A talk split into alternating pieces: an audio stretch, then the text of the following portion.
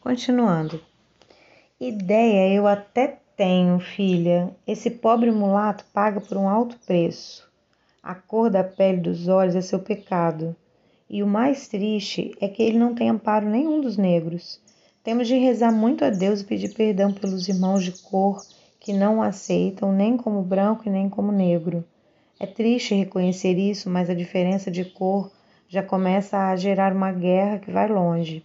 Tenho ouvido falar que alguns brancos, mulatos e negros estão reunidos e a ponto de criar uma lei para libertar os escravos, primeiro crianças e velhos, depois no geral.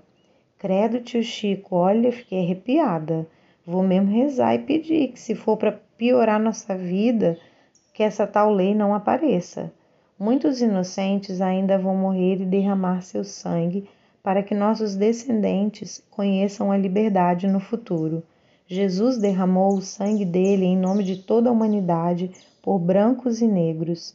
E se for preciso derramar nosso sangue pelos nossos irmãos de cor, devemos fazer isso sim, pensando sempre em Jesus, como tratar-nos dos ferimentos do rapaz. Vamos tratar do ferimento do rapaz. O velho Chico bateu à porta de Antero, chamando-o, e, e ele abriu de imediato. Sem esperar convite, o negro velho entrou, acompanhado da cozinheira. Senta aí, Antero. Vamos desinfestar esse ferimento. Pediu, já molhando um chumaço de algodão. Divina, você sustenta a cabeça dele. Aguenta firme, Antero. Vai doer um pouco. Tenho de limpar o corte. Não adianta nada empurrar a sujeira do ferro para dentro da carne. Preciso limpar a ferida com isso aqui e depois colocar a pomada que vou pedir para a Divina apanhar na senzala. Antero tremia de dor, mordendo uma toalha dobrada colocada em sua boca por Divina. Quando o negro velho terminou de limpar a ferida, pediu à mulher que apanhasse uma pomada e uma garrafa que tinha sempre à mão para essas ocasiões. Assim que Divina saiu, o velho falou: Bebe água.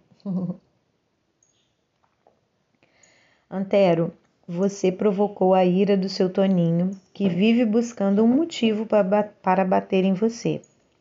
O que foi dessa vez? Fui aonde estavam as lavadeiras. Dona Luzinete está com raiva de mim por causa da Arlinda e começou a me agredir com palavras. Seu Toninho chegou e partiu para a ignorância. Juro para o senhor, não faltei com respeito a ninguém. Tio Chico, não tenho mais com quem conversar. Animais não falam comigo, folhas não falam, o vento não fala. E as pessoas com quem tenho, tento puxar conversa acabam sempre me levando a esse fim. O que vou fazer da minha vida, tio Chico? Estou desesperado com a partida de Arlinda. Dona Assunta me deu uns conselhos e, dizendo isso, revelou ao negro velho toda a conversa que tivera com ela. O velho Chico, cabeça baixa, ouvia as palavras de Antero. Quando o rapaz parou de falar, o velho comentou: Assunta lhe deu, lhe deu bons conselhos e eu vou acrescentar outro. Não saia de modo nenhum do seu quarto hoje. Vou pedir à divina que lhe traga alguma coisa para comer. Você não deve deixar seu canto. Primeiro, para evitar falatórios quando virem seu rosto. Os falatórios, em vez de ajudar, poderão lhe acarretar ainda mais castigos. Segundo, por porque você. Gente, eu tô lendo mal, hein? Nossa, minhas vistas estão aqui misturando as letrinhas. Não vou ter mais como fugir do óculos, Senhor. Segundo, porque você deve ficar de repouso para a pomada fazer efeito. Aproveite e reze para as chagas de nosso Senhor Jesus Cristo, pedindo que Ele o proteja. Tenho certeza de que será atendido. Amanhã, com calma. Tava demorando nosso aviãozinho passar, hein, gente? Já vem ele. Amanhã, é, não dá. Tem que esperar passar.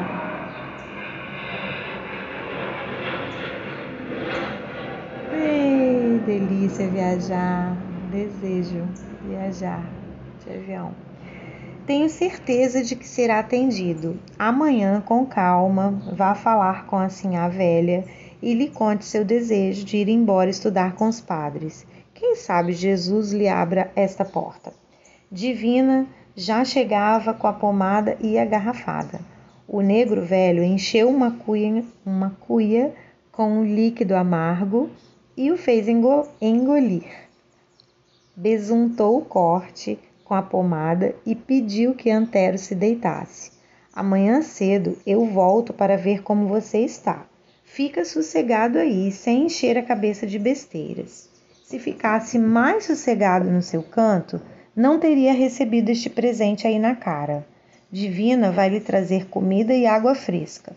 E você aproveite para rezar e agradecer a Deus, mesmo sendo injusto com ele, dizendo que ninguém o ajuda.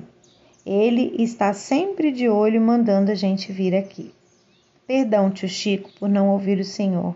Às vezes faço coisas que não deveria fazer e falo coisas que não deveria falar. Muito obrigado a vocês, tio Chico e Dona Divina. A mulher, com lágrimas nos olhos, respondeu: Antero, meu filho, a gente se importa com você. Eu, o Chico e outros negros aqui lhe querem muito bem.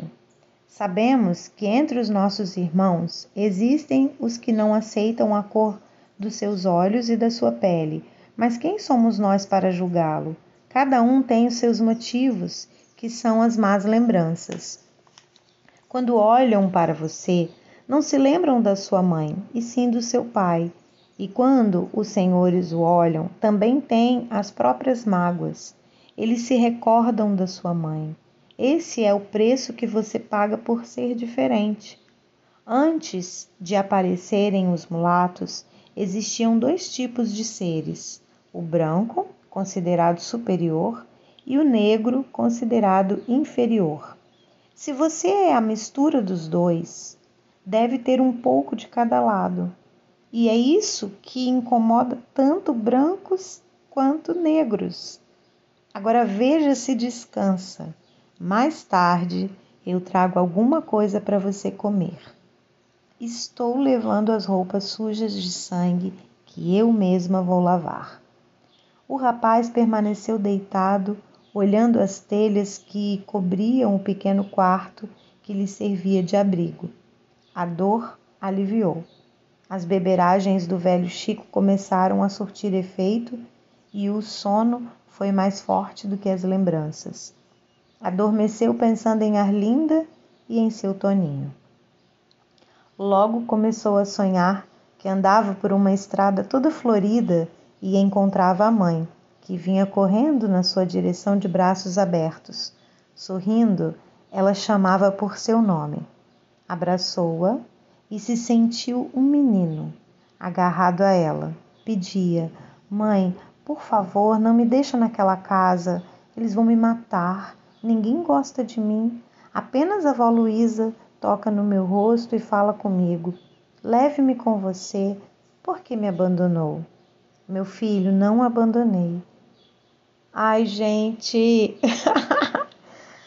Ai, meu Deus do céu. Não mexe com coisa de mãe comigo, não. Meu coração não aguenta. É muito amor, né, de mãe. Rezo por você sempre e sei que um dia Jesus vai me devolvê-lo. Não tive escolha, filho. O Senhor não deixou que me acompanhasse para evitar os falatórios a respeito dele. Sei que não foi por amor que ele o prendeu na fazenda, foi para se livrar dos comentários. Mas tenha calma, Deus cuidará de todos nós. Sonho com você todos os dias e acredito que ainda vamos ficar juntos, como mãe e filho. Nada é por acaso, né, gente? Antero passeava de mãos dadas com ela, sentia-se muito feliz. Quando acordou, havia ao seu lado um candeeiro feito de lata e abastecido com óleo de mamona que tio Chico fazia para prover a senzala. Ao lado da rede, Sobre um tamborete feito por tio Chico havia um prato de barro com comida e coberto com uma folha de bananeira, trazido por Divino. Também tinha uma caneca de água coberta com um pedaço de folha. Antenor olhou para o prato e a água e sentiu um aperto no coração. Teve vontade de chorar. Ali estava uma prova de amor e de bondade. Alguém se preocupava com ele. Lembrou-se do sonho e não conteve mais as lágrimas.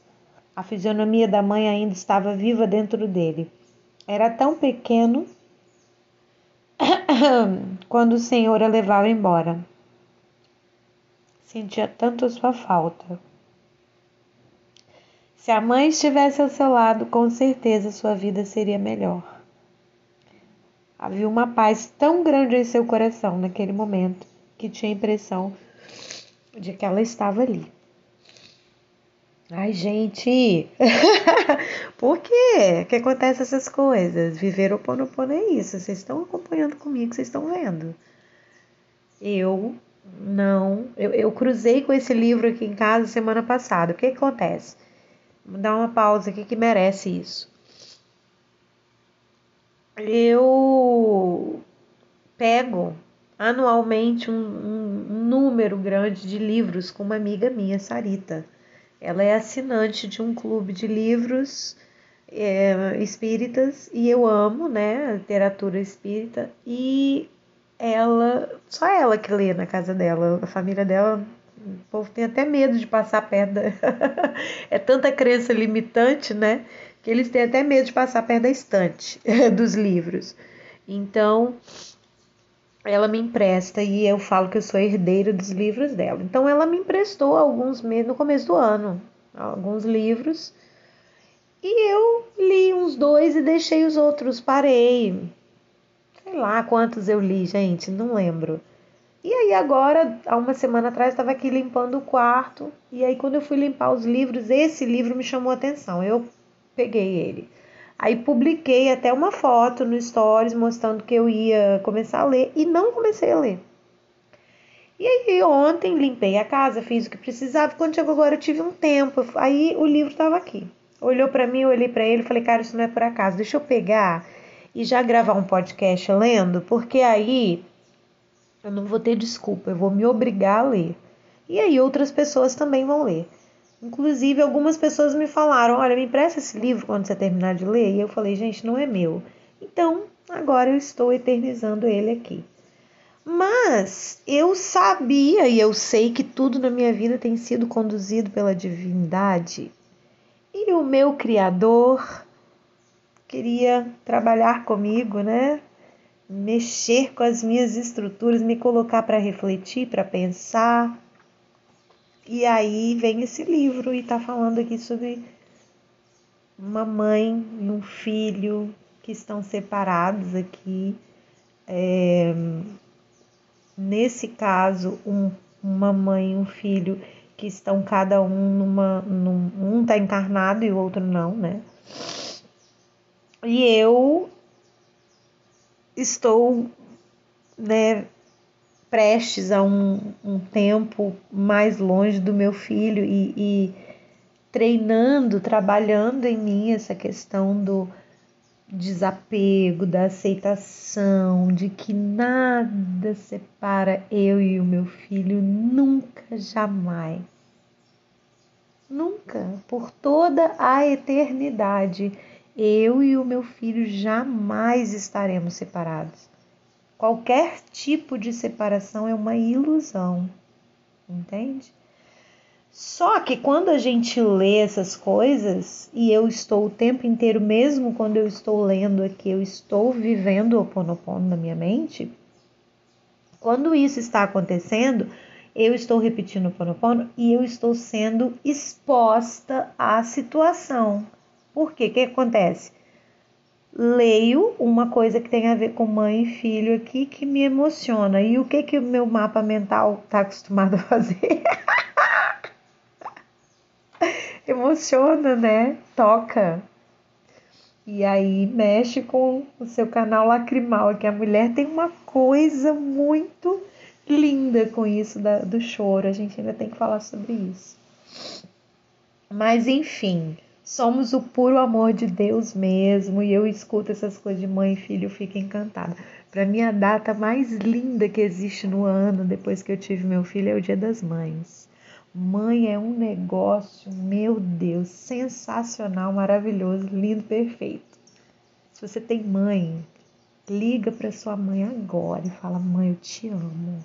Manda uma mensagem, manda uma mensagem para ela, para ela ficar ouvindo várias vezes depois. Manda uma mensagem no WhatsApp, fala: "Mamãe, eu te amo". A minha mãe, já aproveito e falo: Mãe, te amo, minha maravilhosa. Se eu sou maravilhosa, você é muito mais maravilhosa do que eu. Te amo. Nunca fiz isso, hein? Vamos lá. Ai, gente, que livro, hein? Vamos lá. Onde que eu parei que eu já não sei. É...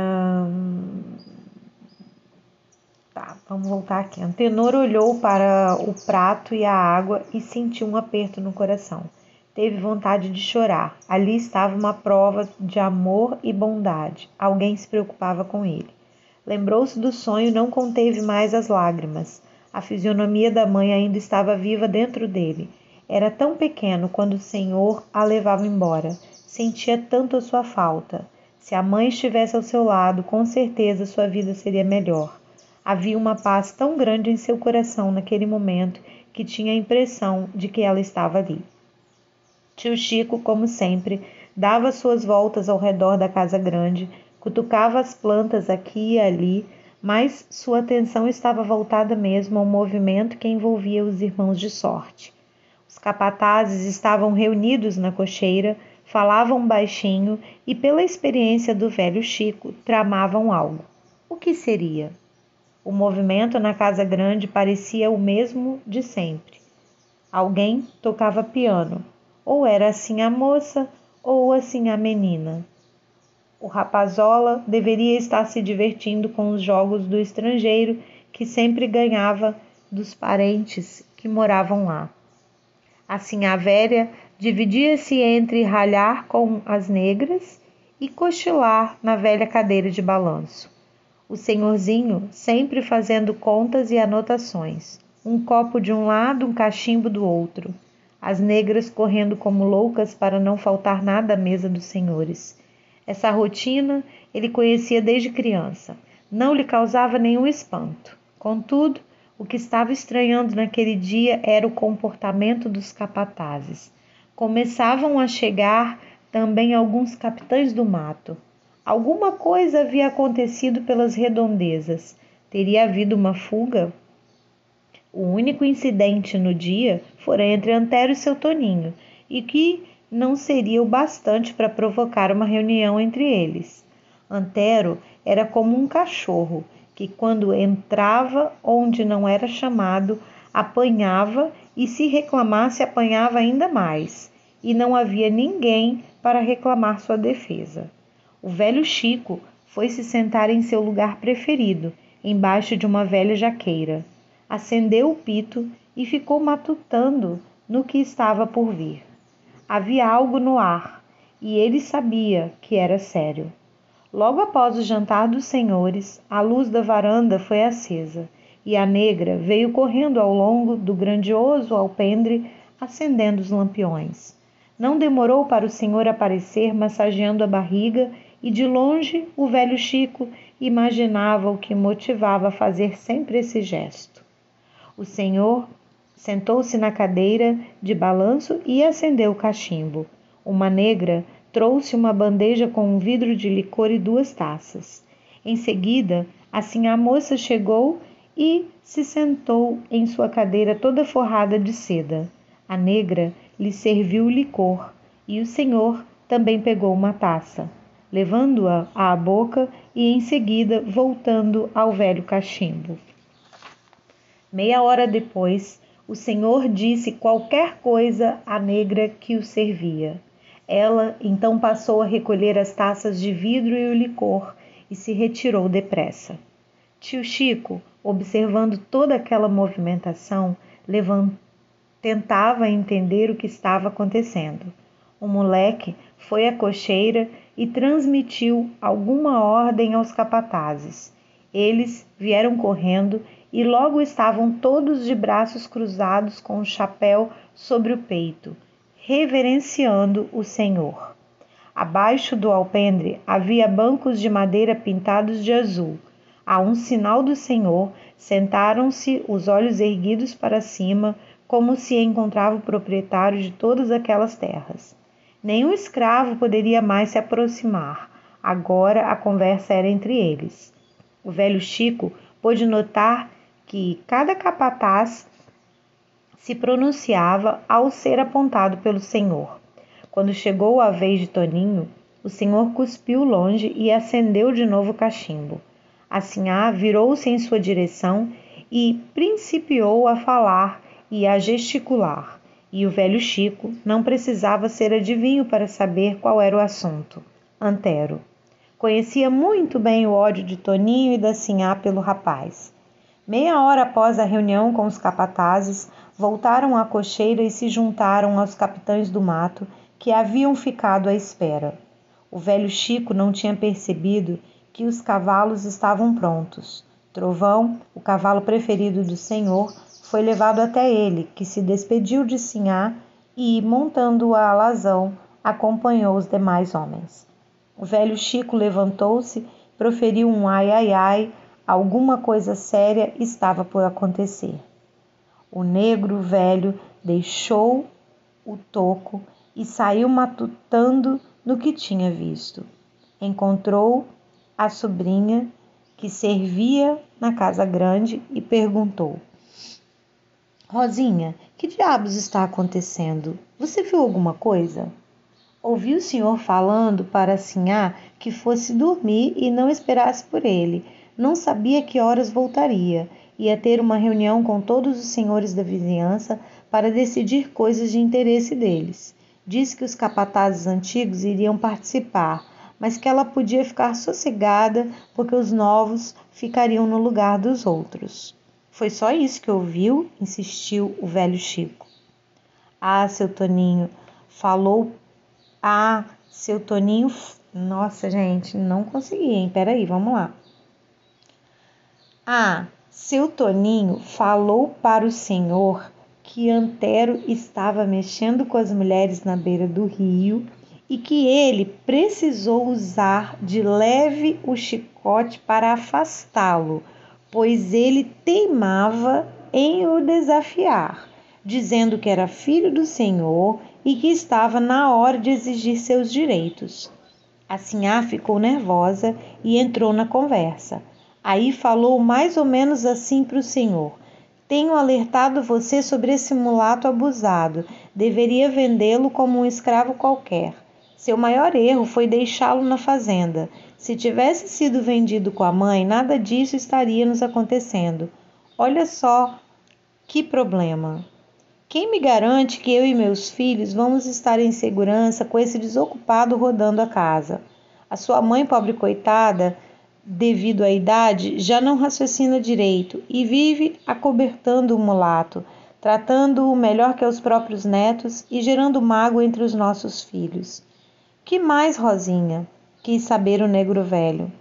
O senhor respondeu para Sinhá que vai, vai tomar uma providência, que ela sossegue, porque ele vai dar um jeito. E eu lhe pergunto, tio Chico, o que será que vão fazer com o pobre do Antero? Vamos rezar e pedir a Deus que seja feito o melhor, minha filha. Agora vou esticar minhas pernas e esperar o sono chegar.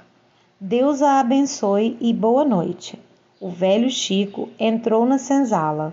Alguns companheiros já estavam deitados na rede. Um deles lhe perguntou: Quais são as novidades, Chico? Queria fazer companhia a você, mas as dores nas juntas me pediam descanso. Olha, pessoal, o senhor saiu com os rapazes, com os capatazes. Foram para uma reunião com os fazendeiros vizinhos. Pelo que temos acompanhado e ouvido das notícias da cidade, a coisa está ficando feia para o lado deles e para o nosso também. Temos de esperar para ver o que é que chega por aí. Enquanto não sabemos, devemos rezar e pedir ajuda a Deus. O Tião veio da cidade hoje e disse que teve notícias do Bento e da família contou um deles. Parece que a Arlinda e toda a família estão mesmo sob os cuidados do tal senhor lá das Minas de Ouro. Quando falo cuidados, quero dizer morando com ele, e ela agora é considerada livre. O senhor das minas comprou a liberdade dela e dos pais. Quando Antero souber disso, vai ficar pior do que está, mas é a verdade. Ele tem que esquecer a moça e viver a vida dele como Deus e o Senhor quiserem. Os negros velhos continuaram proseando enquanto aguardavam o corpo esquentar para dormir. Na casa grande, assim a velha tinha cochilado durante a tarde e estava sem sono. Chamou a negra, que lhe fazia companhia, e perguntou: Zefa, onde se meteu o meu neto Antero que não o vi? Veja se está por aí. Tive um sonho com ele e Antero não estava bem. Preciso saber como ele está. Vou até a janela. Já coloquei meus óculos. Peço que venha aqui na frente da casa para que possa vê-lo. A negra, amparando-a, falou: Sinhá, vi Antero na hora do jantar. Ele está ótimo. A senhora deve, teve apenas um pesadelo. Já é tarde. Ele deve estar dormindo. Depois não posso sair de casa. Os senhores estão sentados à frente dela e os capatazes cercando-a por todos os lados. Você não está mentindo para mim, Zefa? Viu mesmo meu neto? insistiu a velha senhora. Sim, ah, nunca menti para a senhora, Deus me livre. Folheando um livro de moda e etiqueta, assim a moça observava os filhos ao piano. Enquanto isso, refletia. Esse mulato tem de sair da minha casa. Algo me diz que ainda vamos ter sérios problemas com ele. Preciso pensar em um jeito de retirar esse infeliz daqui, ou melhor, de acabar com ele. Mesmo que deixe a fazenda, será sempre um problema para nós. E ponderando a respeito, lembrou-se do capataz. Tenho um aliado, seu Toninho. Será que ele vai me ajudar?